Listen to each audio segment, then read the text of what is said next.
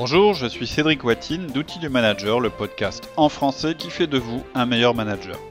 Loin de la théorie, nous vous apportons des conseils pratiques chaque semaine pour améliorer vraiment votre management. Sachez que désormais, vous pouvez télécharger sur notre site une version écrite de ce podcast. Je vous en dirai plus en fin d'épisode. Pour l'instant, je vous laisse écouter l'épisode du jour.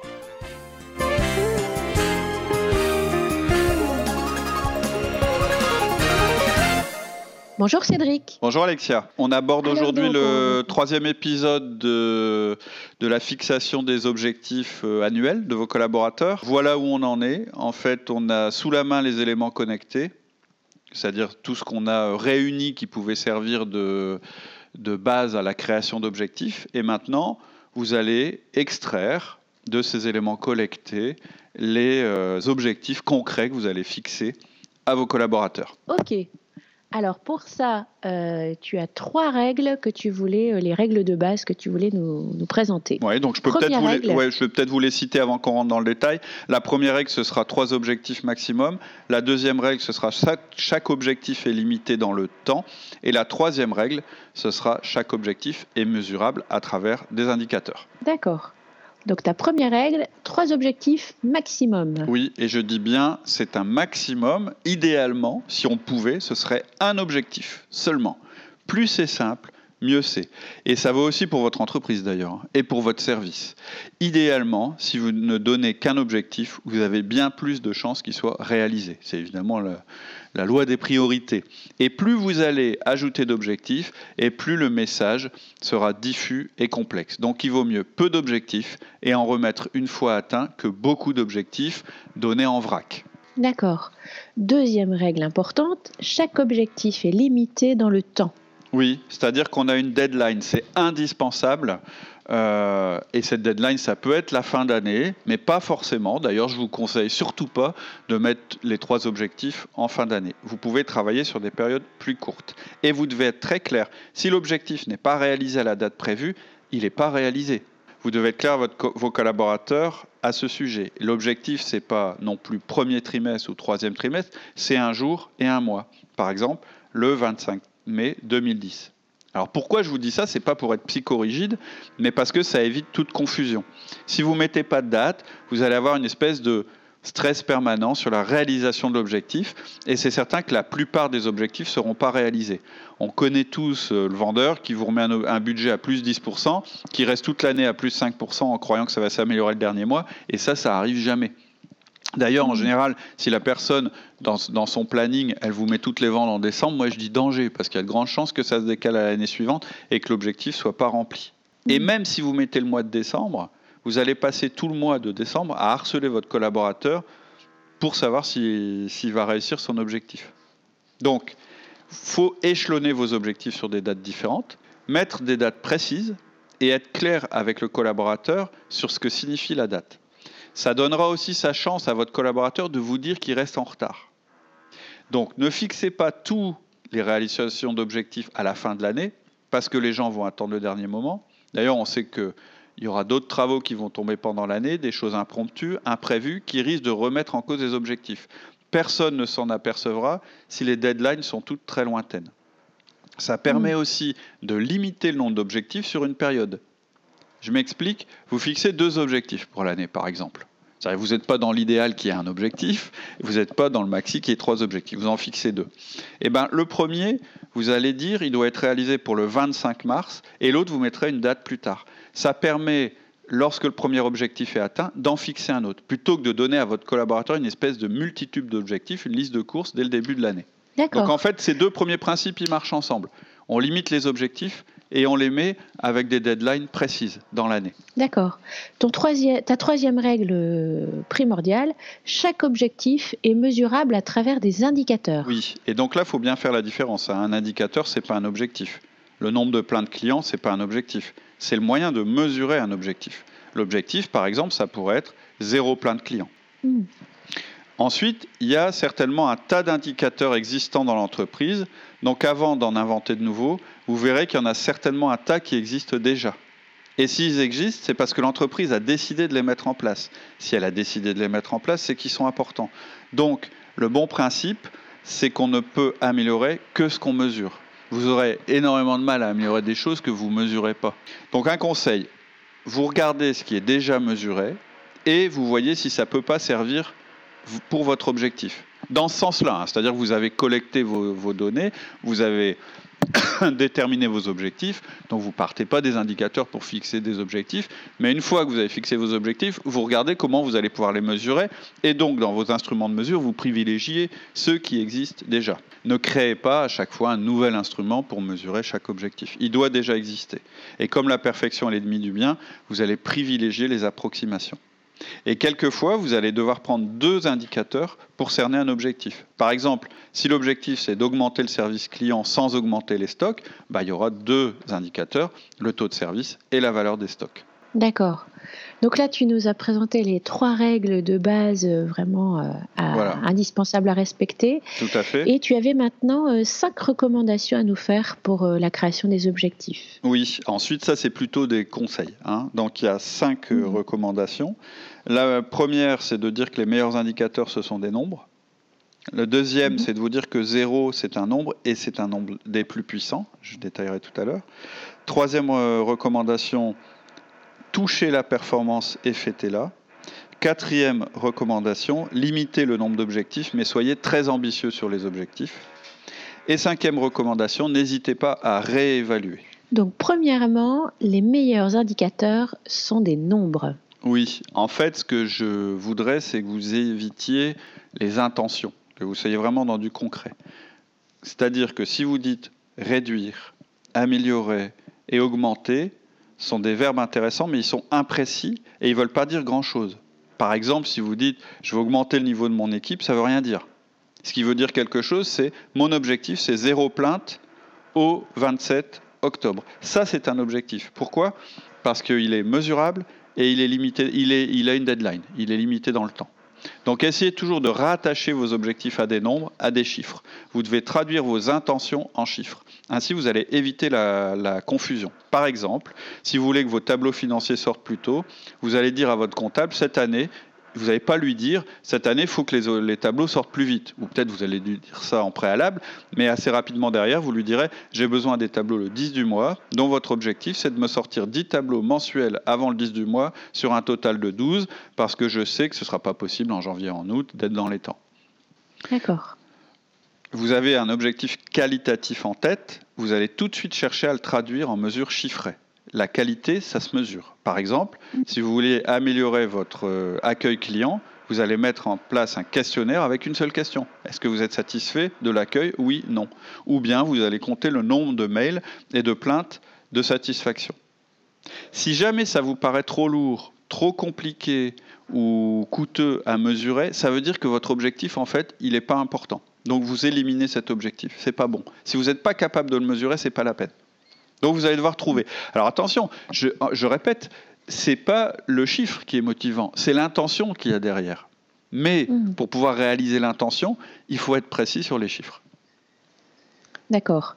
Deuxième recommandation, zéro est un nombre puissant. Oui. Si vous cherchez à réduire quelque chose, vous allez viser plutôt de l'éliminer complètement plutôt que de le réduire. Au lieu de dire on va passer de 100 reliquats à 25, vous allez essayer de trouver un moyen de dire on va éradiquer complètement les reliquats. C'est beaucoup plus puissant, c'est beaucoup plus motivant. C'est bien plus puissant de dire on atteindra zéro défaut que de dire on va passer de 150 défauts à 75. Et des fois, il va falloir que vous fassiez preuve d'imagination. Par exemple, on sait qu'on ne peut pas réduire à zéro nos produits non disponibles. Ça voudrait dire qu'il faut qu'on multiplie notre stock par deux. C'est impossible à financer. Et pourtant, on aimerait bien quand même qu'il y ait euh, le chiffre zéro dans nos objectifs. Donc qu'est-ce qu'on va faire? On va choisir de réduire à zéro les ruptures sur les produits de la famille A chez les clients Z. Pourquoi? Parce que c'est les plus importants. Et là, on a un objectif zéro beaucoup plus motivant. Et en plus, on passe un message à nos équipes qui est bah, c'est le produit A et les clients Z qui sont les plus importants pour cette année. Et donc, le message, il est beaucoup plus fort. Ah oui, pas mal. Mhm. Troisièmement, euh, tu vas nous parler du principe de toucher la performance. C'est un autre principe très puissant, surtout couplé au précédent, qui est toucher le zéro.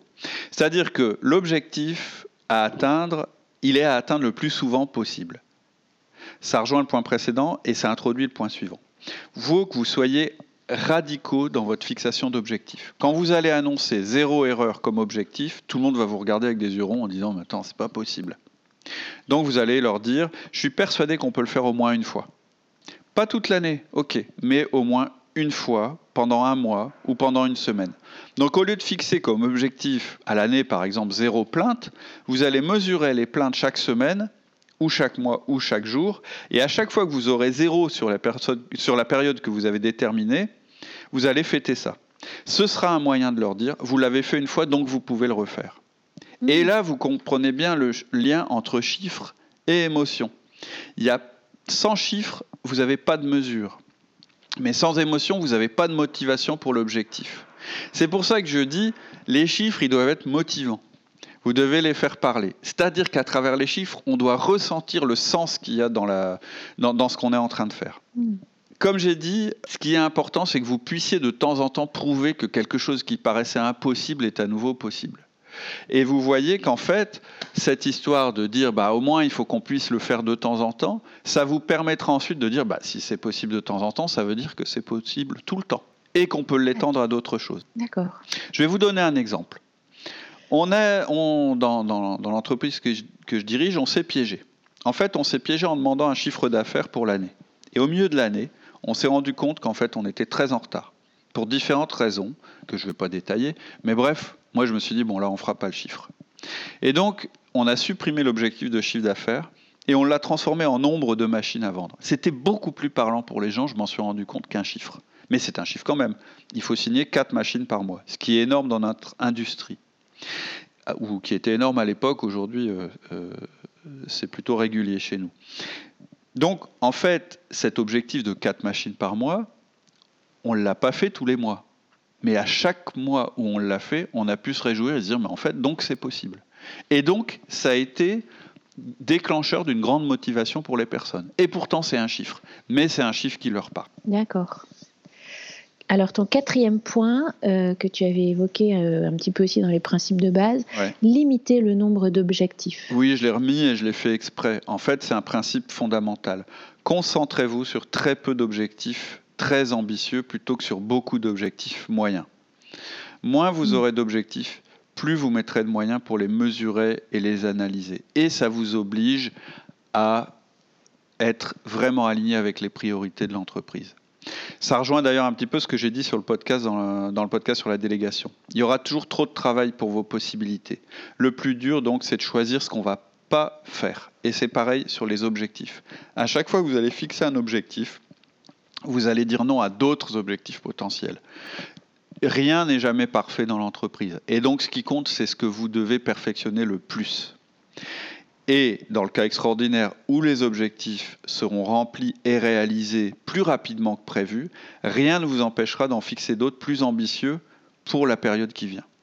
Et je pense que votre collaborateur, il vous en redemandera. Par contre, si vous lui mettez une espèce de liste de courses D'abord, ça risque de le, démotiver, mais en plus, il risque de faire du picking dans cette liste en disant bon bah il y a 10 objectifs, je vais essayer d'en faire au moins 5. Mais c'est pas ce que vous voulez, c'est lesquels les trois que vous voulez qu'ils réalisent dans cette liste. Donc il faut que vous soyez drastique. Et du coup, ça vous permet de viser l'excellence dans les objectifs, d'emmener vos collaborateurs dans des terres inconnues rien qu'une fois. C'est aussi pour ça que je vous ai dit, toucher la performance de temps en temps, ça permet de se dire, bah, si elle est possible de temps en temps, elle est peut-être possible tout le temps. Et donc, ça vous permet d'aller sur, euh, sur d'autres territoires que vous aviez peut-être pas forcément prévus initialement. D'accord. D'ailleurs, ton dernier point, c'est de réadapter euh, nos objectifs. Ouais. Si jamais des événements impromptus ou peut-être une erreur d'évaluation fait que l'année, en fait, finalement, elle se passe différemment de ce qui est prévu, qu'est-ce qu'il faut faire? Bah, il faut réévaluer vos objectifs. Et plus vos objectifs seront mesurables et limités dans le temps, plus ça sera facile de les faire évoluer pendant l'année si les circonstances le nécessitent. Plus vous serez précis au départ, plus vous pourrez vous permettre d'être flexible par la suite. C'est un faux de raisonnement de vous dire je vais être flou au début, et puis finalement je vais affiner au fur et à mesure que j'avance. C'est l'inverse. Soyez précis au début, mais soyez à l'affût, faites très attention que votre système de prévision, parce que les objectifs, ça fait partie du système de prévision, soit toujours adapté à la réalité du marché. Tout le monde sait que le marché n'est pas réellement prévisible. Par contre, vous devez quand même avoir un, cap. Bien sûr, changez pas vos objectifs en permanence parce que vous les atteignez pas. C'est-à-dire que si à au moindre obstacle vous remettez en compte toute votre stratégie, ça marche pas. Par contre, si régulièrement vous butez et vous vous rendez compte qu'il y a un problème dans les objectifs, il ne faudra pas hésiter à les, à les réévaluer en cours de route. Et dans les deux sens. Peut-être qu'au contraire, vous allez vous rendre compte, bah, finalement, en fait, l'objectif, on l'atteint tout le temps, tout le temps, euh, et de manière très facile. Donc, on a été peut-être un petit peu, euh, je dirais, euh, un petit peu trop raisonnable sur les objectifs, ou, ou je dirais pas assez ambitieux, et donc on va les revoir un petit peu à la hausse. Le fait que vous les ayez fixés de manière précise et avec votre collaborateur au départ, ça rendra la démarche plus facile. Hein, je rappelle qu'un des critères pour, pour euh, votre collaborateur euh, au, niveau au niveau de sa motivation, c'est que les challenges qu'il a en face de lui soient ni trop simples, c'est-à-dire que là ça engendrerait de l'ennui, mais ni trop compliqués à atteindre parce que là ça engendrerait du désespoir. Donc vous devez être toujours en phase avec la réalité de ce qui est possible, tout en étant ambitieux. C'est toute la, l'alchimie qui doit qui doit, euh, qui doit vous conduire à, qui doit conditionner la manière dont vous allez fixer les objectifs. Ok. Écoute, super intéressant. Euh, on arrive à la fin du podcast. Là, peut-être qu'avant de se quitter, tu pourrais nous rappeler ces fameuses trois règles de base et tes cinq recommandations pour euh, ce jeu subtil de la fixation des objectifs. Donc, les trois règles de base, c'est trois objectifs maxi. Et si c'est moins, c'est mieux. La deuxième règle, c'est euh, que vous devez fixer des objectifs euh, limités dans le temps, c'est-à-dire avec des deadlines précises et pas vagues du tout. La troisième règle, c'est que chaque objectif doit être mesurable à travers des indicateurs. Si vous ne mesurez pas, ça ne sert à rien de fixer un objectif. Et ensuite, je vous ai donné cinq recommandations pour la création de vos objectifs. Je vous ai dit en premier que les meilleurs indicateurs sont des nombres et que oui, même le qualitatif, il peut se mesurer.